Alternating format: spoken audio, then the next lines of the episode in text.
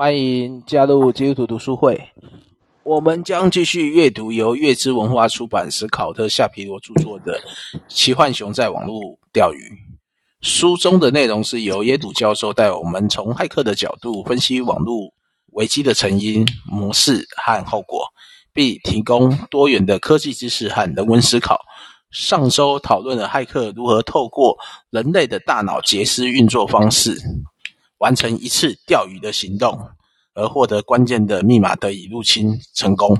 好，今天将进入本书的奇幻熊的使用的模式，然后以及我们如何避免上当。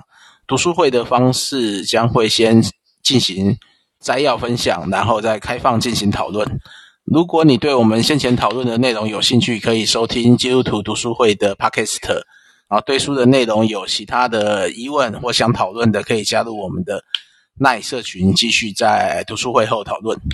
好，就先请提摩太先来做前半段的摘要分享。好，好，第八章，第八章这里可以看的是，呃，好，这边来讲网络钓鱼，然后网络钓鱼它是一种就是引诱收信人。怎么样？就是交出个人的资料，然后这里他会讲的是就鱼叉式的网络钓鱼。那鱼叉式的就网络钓鱼，就是针对特定的 特定的目标，然后当那个特定的目标如果是条大鱼，比如说他掌握了很重要的资料，或掌握了一个掌握很大的破口，那我们就可以把它叫网络捕鲸这样子。然后叫一种更高价值的目标，这样。那当然，这奇幻熊这个团队啊，他不是针对只骗那个政治工作者。其实他他这一次的那个钓鱼，就是他上一回的大家看到的那个，就是他诱骗那个民主党的那个嘛，就是那个资资料库嘛。然后他其实他他其实就不只是骗到那个收信的政政治工作者。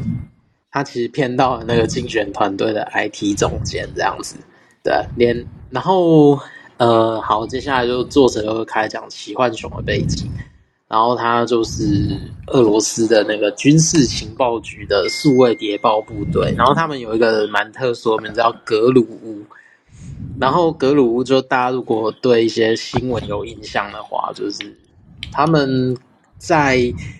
呃，五六年前有干过一个很大的案子，就有好几个很大的案子，就比如说俄罗斯有一些双面间谍，然后他们呃，就就应该是说他们在英国作案，然后那个俄罗斯又就是英国的情报单位去吸收那个俄罗斯的间谍嘛，然后企图把他们策反这样子，然后然后格鲁格鲁的。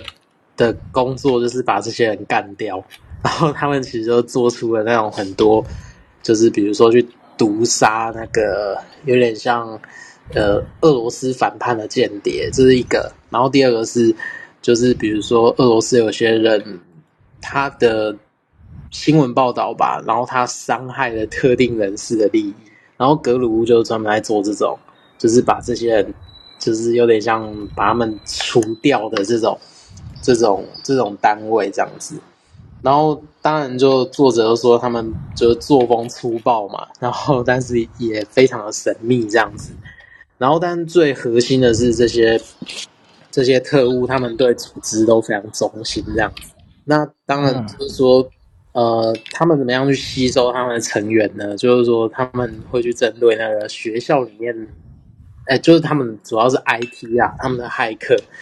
就是会针对那个学校的那个精英的学生，这样，这是其中一个一个一一个让他们加入的办法。那第二个，他们去找过去曾经跟法律发生过摩擦的骇客，这样。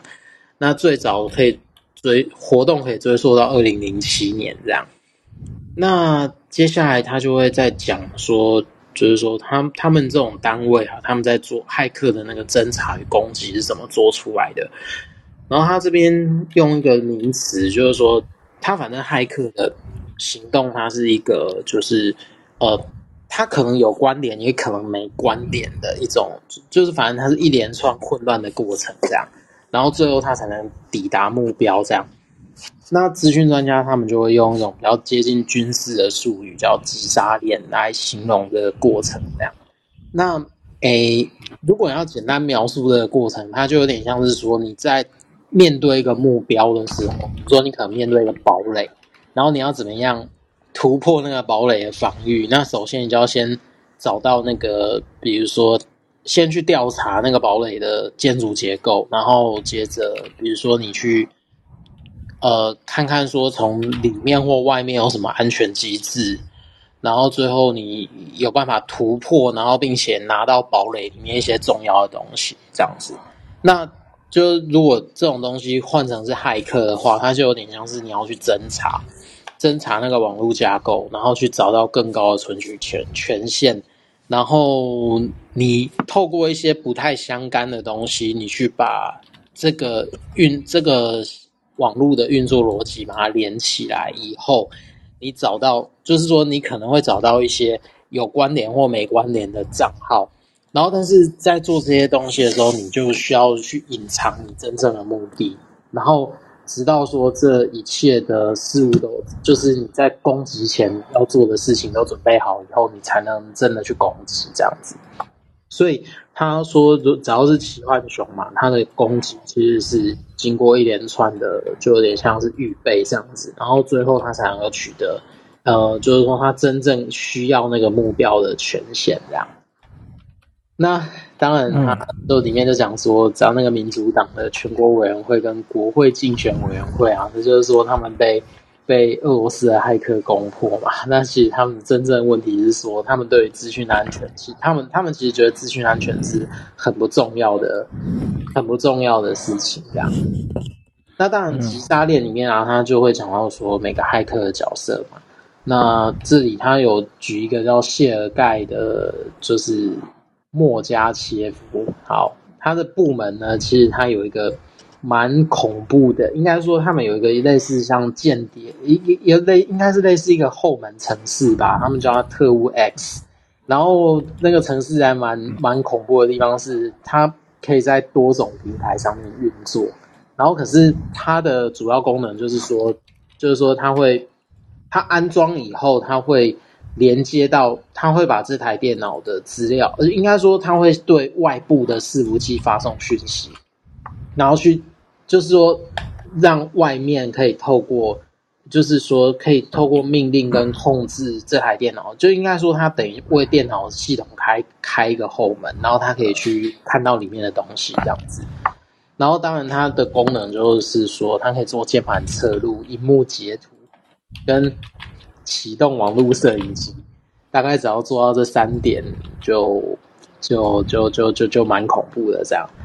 那当然就是说，虽然就是这个系统它可以，比如说那个特务 X 的系统可以藏得非常的隐蔽嘛，可是呢，你一台电脑不断的对外发送资料的时候，它难免就是会引起别人的那个注意。那所以呢，你为了他们呃俄罗斯的骇客为了掩饰这个过程，所以他就。他就在美国的本土就租用了很多，就是代理中继伺服器。然后比如说，他就有点像是说，你在做间谍工作的时候，你可能你可能只能跟你的上线跟下线碰面，然后你其他的人有谁你是不知道的。他就有点像是间谍在传递那个情报链，然后。然后他会隐匿一些实际的，就是说这个东西做的越隐秘越好，知道的人越少越越好。所以这时候就是说还有一个功能就，就在这个时候派上用场，就叫比特币。比特币就是奇幻熊用来就是租用这些伺服器的 的的那种加密货币这样子。然后最后呢，俄罗斯的就拿拿了这些。他们偷到了这个情报，就跟那个川普阵营的接触，这样。接着要讲到另外一个间谍组织，叫安逸熊 （Cozy Bear） 这样。然后呢，他他他跟奇幻熊不一样，就是就是奇幻熊，如果想要说奇幻熊比较暴力嘛，那另外一个就是 Cozy Bear，就是说他他是属于联邦安全局的骇客团队，就是俄罗斯的。然后当俄罗斯他比如说骇入。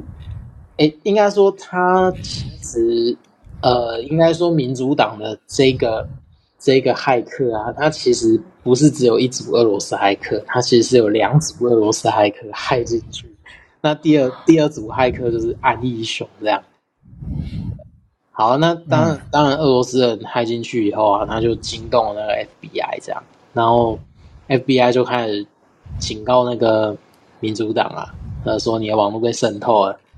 然后结果他们联系到最后，只有一个资讯科的的主任，然后去就是要他们要资讯科的主任去检查啦。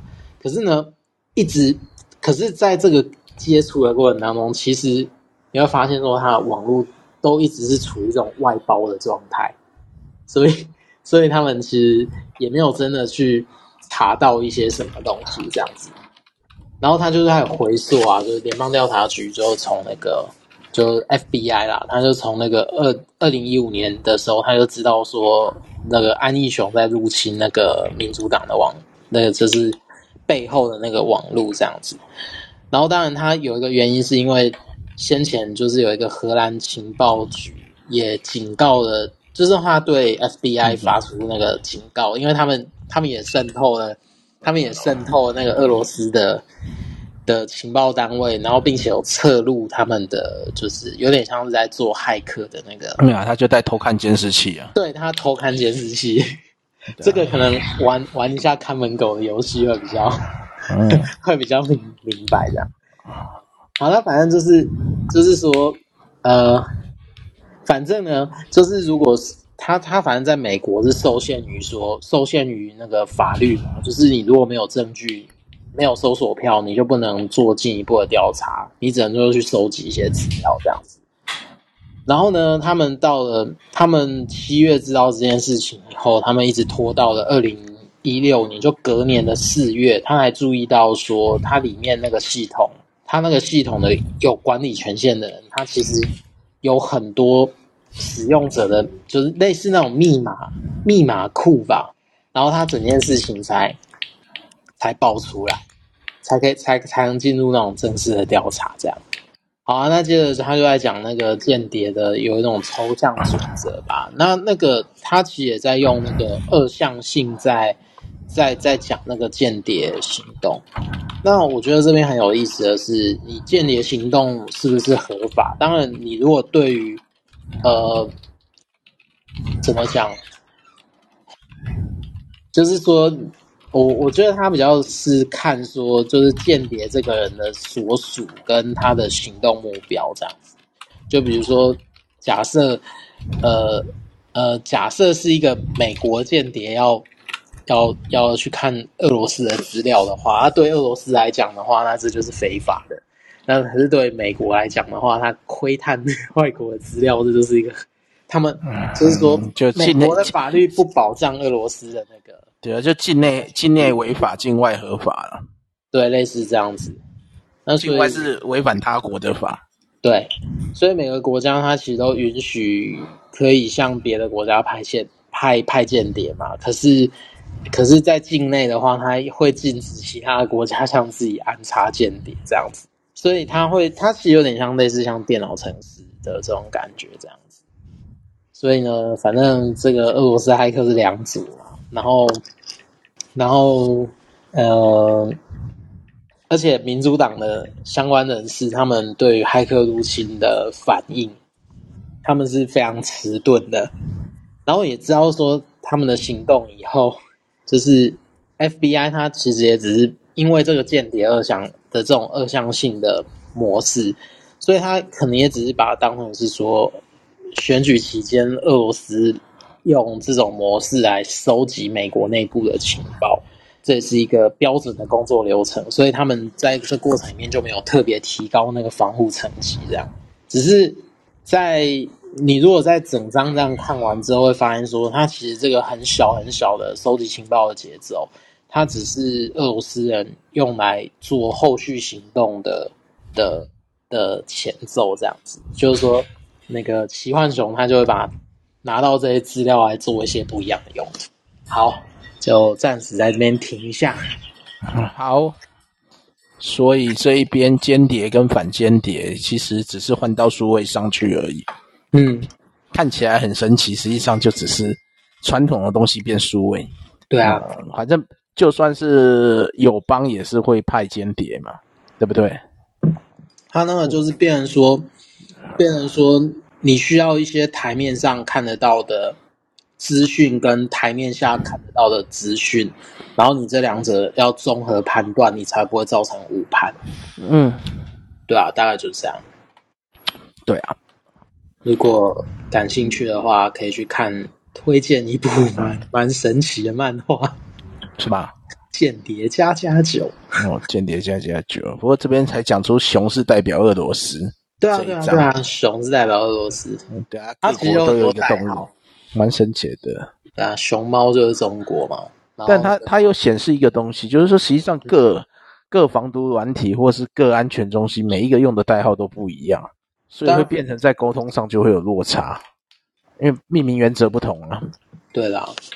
所以才会搞到说，你讲的这个跟我们认定的这个不见得是一样的啊，可能你认定的是奇幻熊，嗯，所以还是需要有一个那个共同的名称啊。所以这边你有什么觉得比较特别的吗？都都还好啊，因为就是说，呃，这边我觉得这边这边我觉得很有意思的是，哎。比如说，如果我们碰到一些资料外泄的状况的时候，其实我们都不会知道我们的资料有什么价值。只有对特定的人士，呃，应该说资料被特定人士拿到以后，然后他可以用作特定用途的时候，这个资料可能才会产生价值，对吧？嗯。所以俄罗斯人，我觉得这个俄罗斯的情报单位，他们如果拿到的是一些垃圾资讯的话，但但但应该说，他们虽然知道他们拿到的是垃圾资讯，可是他们也他们好像是把那个垃圾资讯再重新利用一次，然后去调出更大的目标嘛？好像是这一张是这样子，对不对？嗯，这一章对啊，是这样做。所以，所以我们，所以我们 就是万一资料被盗出去的时候，被被被偷走的时候，我们其实是不知道我们的资料会被用在什么样的用途上面。对啊，嗯，除非你找到那中间有什么样的关，什么样的关哦？比如说，比如说，有可能，有可能，有有可能有那一种，比如说，email，email 被看光，可是你刚好有一封信是你跟公司的人在私在有点像是通信的时候，你不小心讲出你的那个账号跟密码，嗯，像这种像这种东西就就可还可能还蛮常见的，嗯，对。公用账号的一般信件通常不是为了要看账号密码，就是说你可能说我的账号跟密码一一般不会透过信件，信件要看的是你的关系。哦，因为信件有密码的几率本来就不高，而且如果是真正重视治安的呃网城市设计来讲，email 只会传让你修改的修改密码的连接，里面不应该带密码，所有密码都不应该出现在 email 当中。没有，应该说是那种公用账号，你在沟通的时候会不小心把那东西讲出去，就就是会啊，但但这个这个实际上是违法的、违规的啦。对啊，如果你真的要讲求安全的话，对啊，这个在一些比较严谨的邮件系统来讲，它是会封掉、封存的，不让你、嗯、不让你这样传。嗯，所以我们继续看下去好了，还是有人有、啊、有什么要补充的？我觉得看完在一起讲好的。好啊，因为我觉得这张还蛮蛮好玩的。对啊，我现在从古希法。好，对，古希法是什么？四十三岁的马瑟勒黑尔拉泽，这是他的本名。然后不曾受过专业的电脑训练，也也没有酷炫的设备，却是最有钱、最有最知名、记录最辉煌的骇客之一。他的专长就是拆出美国线上的安全问题，然后破解公司的使用者账号，并将许多人的资料放到网络上。他的代号为古，他的代称就是古。古稀吧，因为以前不是写忘了密码就可以用了什么安全问题就改密码，对啊，所以他就是这个原因，他去猜到了，就从你的内容内容脉络去猜，其实都会猜得到了。所以我我前几章才有说过嘛，安全问题这个东西现在被认为是一个风险。例如说，我问你宠物的名字，你每天在 FBIG 讲宠物的名字，然后你用设设这个当安全性问题，不就是自找死路？对啊。然后另外就是古希法是在二零一四年落网，然后判刑七年徒刑。然后他不认为自己想要成名，他是希望像路西法一样高举光明剑，抵挡统治。对，他有他的说明，我就跳过。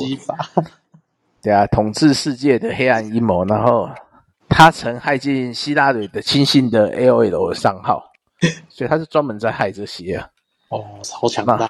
然后信件中就有希拉里担任国务卿的信件寄到他私人信箱。嗯，其实这在治安来讲是有问题的，是因为你不应该把公有财产寄到私人去。当然，当然那是有一些公公安问题的，是必须要这样做的。然后这件事当然是违法嘛，然后也被怀疑是否因为有不道德的勾当，需要改到私人信箱进行。嗯。那搞不好其实都没有啊，只是他方便自己行事而已，没有方便自己信件整合，不要看那么多。对啊，对啊，所以我觉得他这个只是推测，也不代表是事实。嗯、但是在国家安全来讲，他应该是违法是确定的。嗯，然后然后古西法二点零嘛，就是一个呃模仿古西法的第二代出现，是在华盛顿邮票，这个叫什么 Call Crosstrek。CrowdStrike，CrowdStrike 是 Strike，它是什么？不知道，反正也是一本杂志吧。群众攻击吗？不知道，不知道，好像是这样吧。没有，不知道它哪一本杂志，这本我不知道。华盛顿邮报我大概知道了。嗯，马上去找一下，我知道了。哦，那它是那个的，它是公司的。哦，CrowdStrike，安全技术公司啊。哦，然后他不是揭发的还说俄罗斯骇客攻击嗯民主党吗？对。但是他就在那个隔天就开了一个部落格，公布一则讯息嘛，然后嘲讽他们这些这个安全公司哪有真正没有真正驱逐骇客，哪有真正驱逐，所以他就公告了更多的文件。嗯，一星期后他又跟那个危机解密危机解密的那个朱朱利安阿尚奇联络嘛，然后提供了一 G 的档案。看一 G，对不起，要讲脏话。对。哎，你忘了讲脏话就要哦，对不起，公开本名哦。好，那我们继续继续继续继续，就就是说，这件事就牵扯到他七月二十二号嘛，本来是他们选择要在这一天去公布副总统嘛，因为前面是七二十五号是民主党的全国大会嘛，然后再就是为了要打击七月二十一号的。共和党的全国大会，他就一波一波的活动，要把那个大会整个整个酝酿起来嘛，所以他预计要公布副总统是维吉尼亚的参议员提姆凯恩嘛，嗯，但是维基解密就预告了是在他前一天嘛，就预告说他有两万封的民主党的高层邮件要公开，嗯，然后大部分都是虽然大部分都是选务信啊，但是有几封关键信就造成了。党内党内的流露出来说，他们是属意要希拉蕊参选嘛？嗯，然后另外的那个伯尼桑德斯要搓掉嘛？然后其然后其中里面有一封最煽风点火的信，就是说，就是那个民主党的财务长要质疑桑德斯是无神论者，这在美国好像 信仰一直都会被拿来炒作的，几乎没有例外的啊。嗯。然后它其中里面这个，它这个流程当中最最难判断就是它的账号，嗯，对，所以他这边就在讲他是什么免洗账号嘛，他就说本来是有访问维基解密的那个朱利安嘛，说到底这些信来自哪里？嗯，然后他说这不是来自于俄罗斯之手嘛？对，但是古拉法二点出现的时间跟是跟在。发布俄罗斯情报人员害进民主党之后的新闻后嘛，他隔天就出现了。嗯，所以网络安全专家说这个间谍活动，嗯，就说他说间谍活动只要一被曝露，就会马上转备案形式，去创造一个呃另外一种说辞，嗯，而不是那个他们是间谍。所以然后他本来是讲说这一个那个古。古西法是那个罗马尼亚人嘛？嗯，但是当时用罗马尼亚语跟他沟通的时候，却不会不太会说嘛。对啊，所以这就是假的，所以他就破功了嘛。嗯，哦，对啊，因为假装罗马尼亚的骇客，他可以可以减少很多问题，这样。对啊，他他这样就破功了。所以，但但他其实后来是发现说，那个研读文件的时候，他就发现踪迹资料嘛，就你在 Word 里面会有一些记录记录资讯呢。嗯，然后他就看那个修改修改者是民主党的那个沃伦嘛，然后下一位开启的人却是用俄罗斯名字。嗯，然后使用的这一套版本又是、嗯、呃骇客最常用的。嗯，那个俄罗斯普遍的盗版 Office，那个其实从序号或是从它的产品编号都看得出来。嗯，对啊。然后古希法二点的身份有那么重要吗？因为在六月十八之后嘛，就那个骇客之后的行动，就发现这些所有的行动都指向俄罗斯的相关情治单位。嗯，然后甚至他的什么 BitLY 的那个账号也是公开让人查到，他没有设到。隐私，所以是让人家可以公开查的。嗯，然后他的网域注册资料跟 Bit 的付费资料都是用同一个钱包来注册。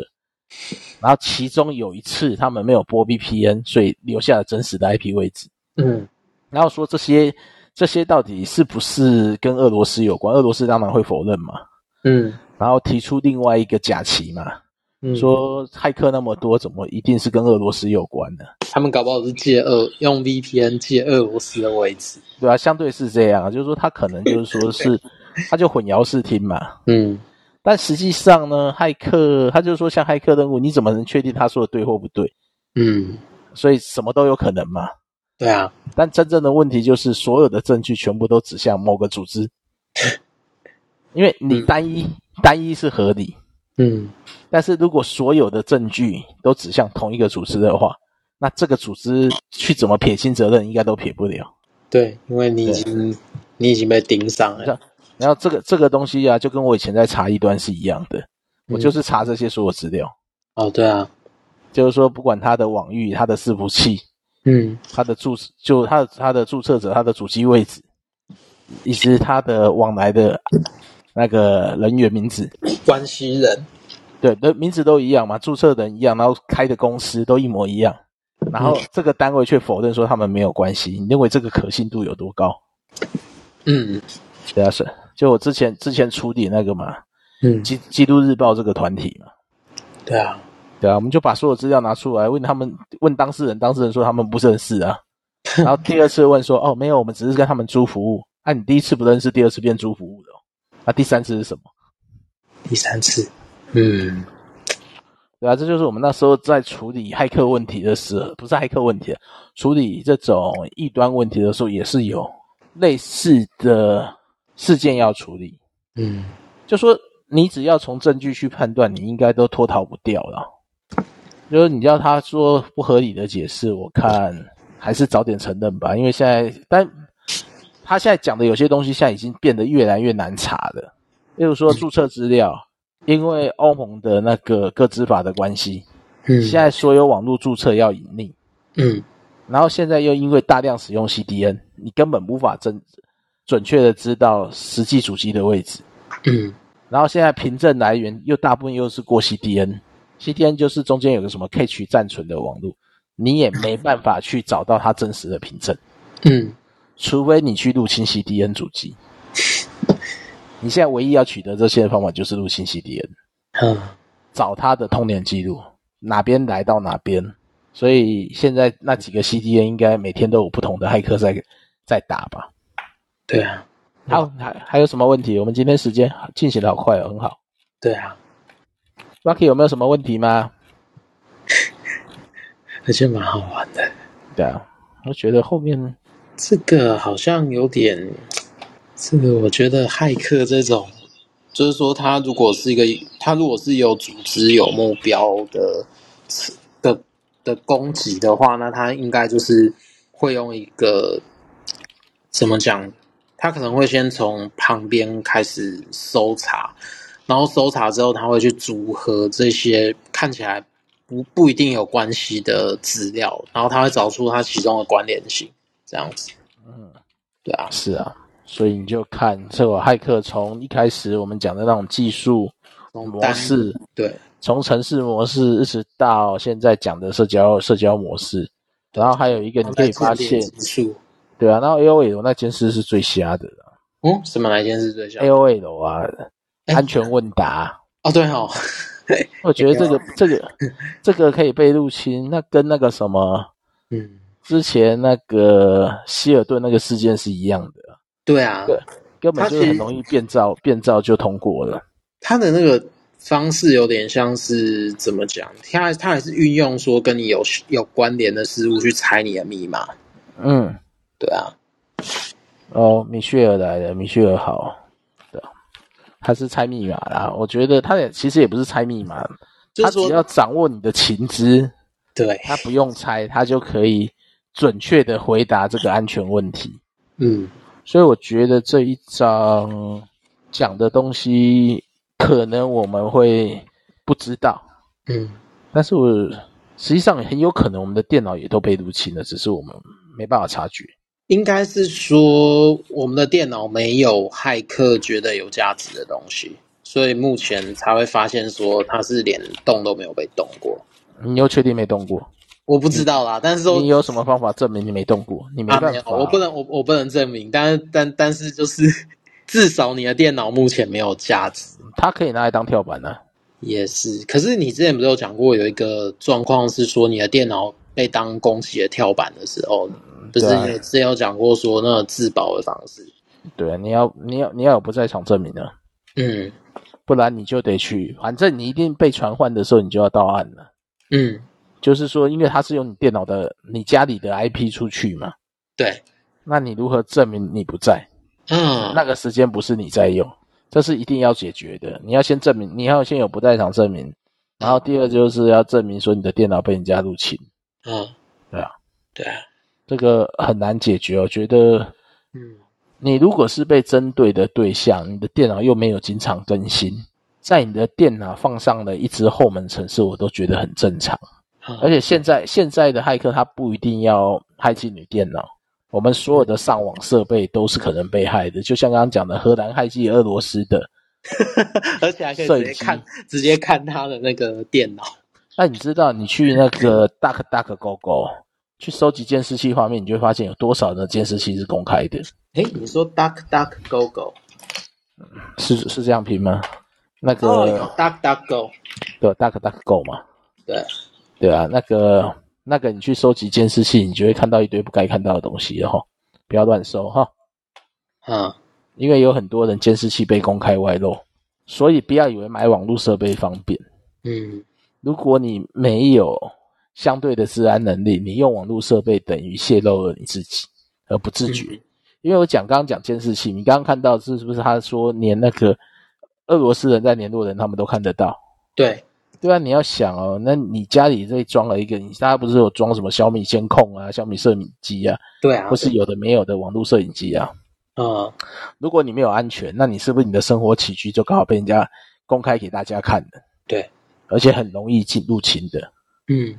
所以，我们一般以前我们在学骇客、骇客不是骇客了，学习治安的时候，我们就会去 Duck Duck Go 去搜寻一下这些神奇的东西。他，我看一下，哦，OK，所以他就，哦，对对对，因为他有在讲说他是那个用 Tor，就是那暗网的那个匿名。对啊，所以你可以去看啊。嗯，对啊。所以你真的去看摄影机外泄多少的网络摄影机，你去新闻报道搜都会有。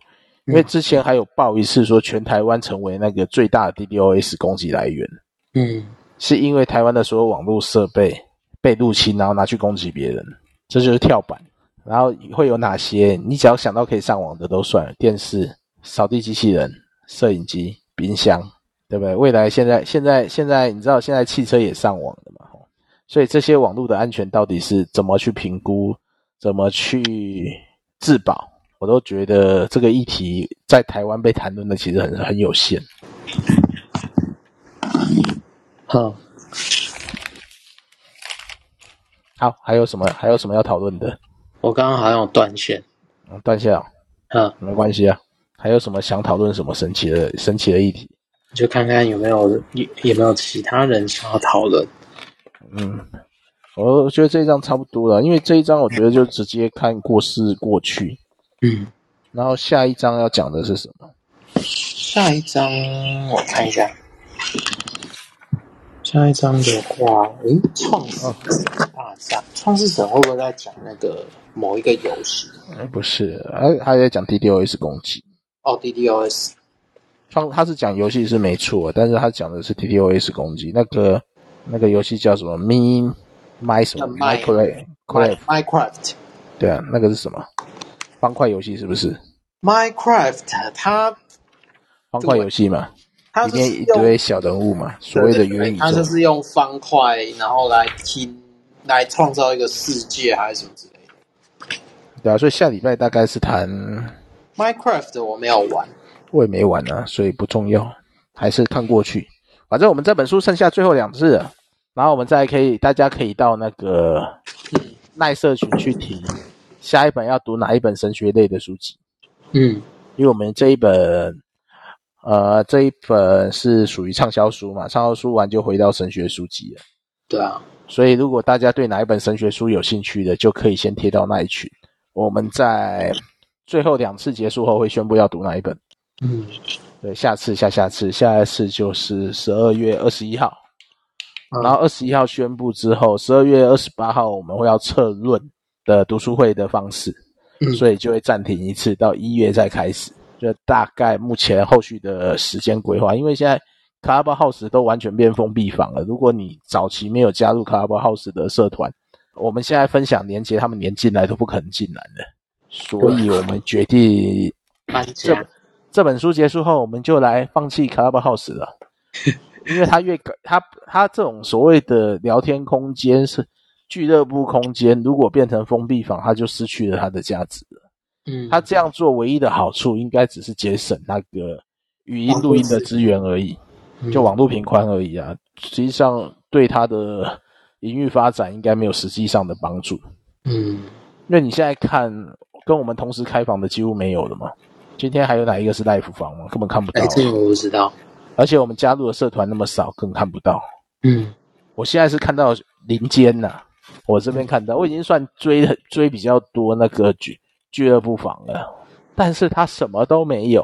我这边也是啊，所以他这个真的 Clubhouse，我们就要跟他告别了。也，他也陪了我们几一百二十八次读书会了。我们在一百三十次决定告别他了。嗯。对吧？也算不错的啦，这样也也两年过去了没？你看我们多爱用 Clubhouse，撑到最后。当初那些想要发展 Clubhouse 的牧师们跑去哪了呢？全部消失了。对啊，实际上这也没办法发展。一开始就讲过，那么热衷干嘛？这个东西就是语音聊天室，啊、你跟他认真你就输了。嗯、我们只是看在他还可以开放，可以让大家加入，所以最后选这边。结果他把我们选的理由给封锁掉了。那就没有继续再用他的理由了，所以我们这一次就最后一本书在 Clubhouse 上了，以后也不在这边举行了，我们就换到换到那个论上举行了。嗯，剩下两次，最后两次在 Clubhouse，大家就好好把握了。之后我们就会公开房间号码让大家参与，可能会利用另外一种通知方式吧，就是在 FB 建活动，嗯，然后用排程去放。然后应该是会设那个等待房吧，等我们上线后才放大家进来，嗯，免得大家进去在里面聊天，我们就失控了，嗯，对啊，就是用那个 Zoom，对啊，对啊，我觉得用论就好了，论的收音目前评价是还不错，而且现在很多 Podcast 都是用论在录音的，嗯，好，还是值得试试看。没有啊，那之后我们就可能就是搬到新办公室，我们就用共麦，我们就不用开我们两个人账号，我们就合用一个账号就好了。然后另外一个当监控账号，对，就是一台是抓我们的声音嘛，另外一台是做监控，所以就开两个账号上线。然后其他人一样可以上线，但你要开视讯也可以。然后用论还有一个好处，我们可以把我们的书斋直接共享出来，大家就可以直接看了。对啊，就不用说书斋只有我们看得到，大家看不到。那也可以在上面做笔记。嗯，那要开放权限才可以。哦，对了，不然就做那个、啊、开放那个，就有点像 comment 的那种权限。它它其实有，但我不知道怎么用。哎它不是有 keep 吗？好，那个 keep 怎么用？不会用。它，哎，这个这个要研究一下。我记得它好像是有可以那个类似像追踪修订啊或什么那一种的。不知道，不知道怎么用。哎没玩过，之后再研究。对啊，之后再说。所以如果我们没有开放权限，大家是不能不能编辑的。当然也可以做另外一种，但我觉得怕乱掉，就是用超连接让大家可以有编辑。嗯、但我觉得那会乱的、欸，那就算了。对啊，我是不知道可以用哪一种，没关系，因为 Google 的云端文件可以用哪些，我还不熟。对，也许有人比我们熟，就可以来帮助我们了。我们还剩下最后两章，第九章创世神大战跟第十章烤面包机大竞技。有啦，有一个东西叫 Jamboard，那个 Jamboard 可以变成是，你可以开一个东西，然后让大家就有点像是类似呃发想，哦、然后它是有点像它它是有点像。那个便利贴的模式，比如说要问问题的时候，你就可以直接贴上去。然后如果有人想回答的时候，他可以贴一个便利贴在他旁边。OK，对，所以那个是试试看，它有点像是那个想法发想的时候。Jamboard，对，J J A M B O B O A R D，Jamboard，B O A R D，对，Jamboard。它就是开张白板啊，然后白板上面你可以写，比如说，Jamboard 是 Google 的套件，对，Google 的。所以我们到什么开笔记本又开这个，也不太对啊。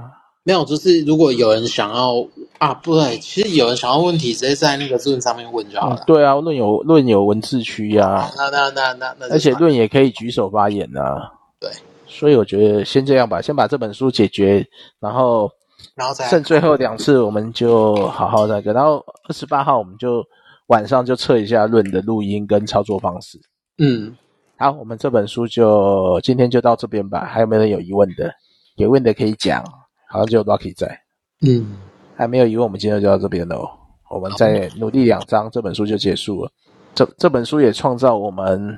我们有史以来那个 Podcast 收听率最低的一本。书，太美妙了，太扯，不错，太扯，不错，很好，谢谢大家，今天就到这里，晚安，好好，晚安，晚安，谢谢。